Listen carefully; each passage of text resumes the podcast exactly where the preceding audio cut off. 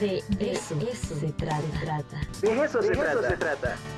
Hablemos de la historia de los buenos vinos. Con Pedro Escobar. De eso se trata.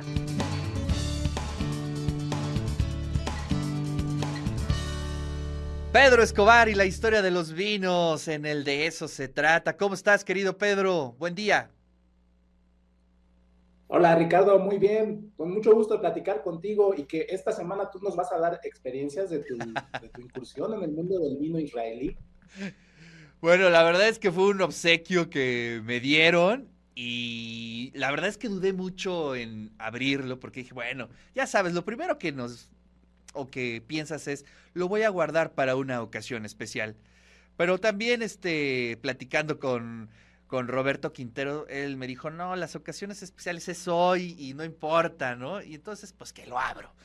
Y la verdad es que me llevé una grata sorpresa. ¿Qué vino, eh? Este, por aquí tengo la marca que tomamos. Y lo que es cierto es que es un sabor que yo no había podido encontrar en otro tipo de vino. Y creo que eso ya nos dice bastante, ¿no? Sí, sí, sí. Me, lo platicaste. Me parece que es una etiqueta que se llama Golan. Golan, efectivamente, Golan. Eh, fundada en la década de los 70 en, en, Israel, con toda la tradición francesa, esta mezcla del clima de, de, Medio Oriente, de Israel, toda esta tradición que milenaria de años produciendo vino, con la escuela, con el bien hacer de los viticultores franceses. La verdad es que esa cepa de Merlot, como otros Cabernet Franc, como Pinot Noirs, que han logrado aclimatar con gran éxito a, las particularidades del clima de Israel, han sido bien importantes. No, no sé, Ricardo, si, el, si te fijaste si el vino que probaste era kosher o era un vino pues, de, de tradición normal. Este, no, fíjate que eso sí no lo vi, lo que sí es que es un, es un merlot, ¿no? Sí, sí, sí.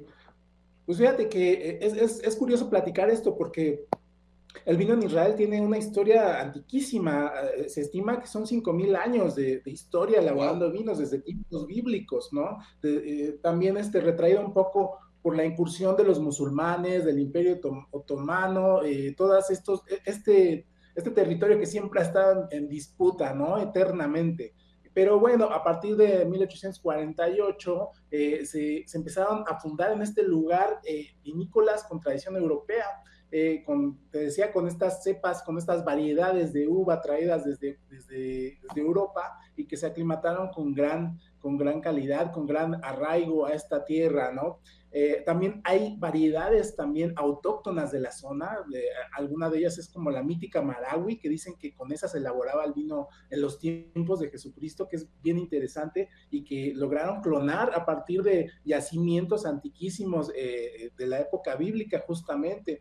Pero bueno, eh, actualmente tiene, tiene esta producción de, Israel, pues mucha, pues digamos que un, gran arraigo, sobre todo en su país. En su país se consume muchísimo, pero con esta elaboración kosher que tiene que ver con, pues, con, una, una, una elaboración muy diferente a lo que conocemos en el común denominador en el resto del mundo ya que eh, exige que sean elaboradas con ciertos eh, eh, métodos artesanales, casi, casi, casi, casi hecho por, por, todos aquellos creyentes de la religión judía y que no, no debe involucrar en ningún momento el contacto con levaduras, con, levaduras y con gente que, que no sea profesante de esta religión la verdad es que estas son, eh, digamos que algunos de los preceptos que, rigen la, e, e, este, este tipo de vino kosher como otros tipos de alimentos.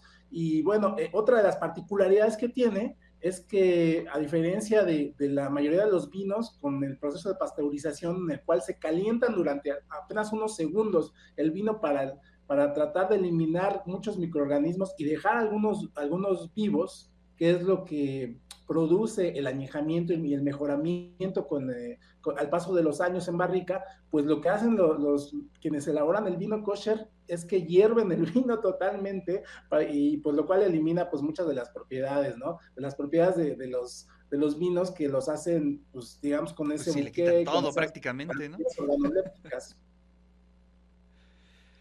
Oye, pues qué interesante, qué interesante. Y bueno, pues todavía, eh, todavía me queda un poquito, así es que yo creo que voy a pasar el resto de la semana echándome una copita de este maravilloso vino.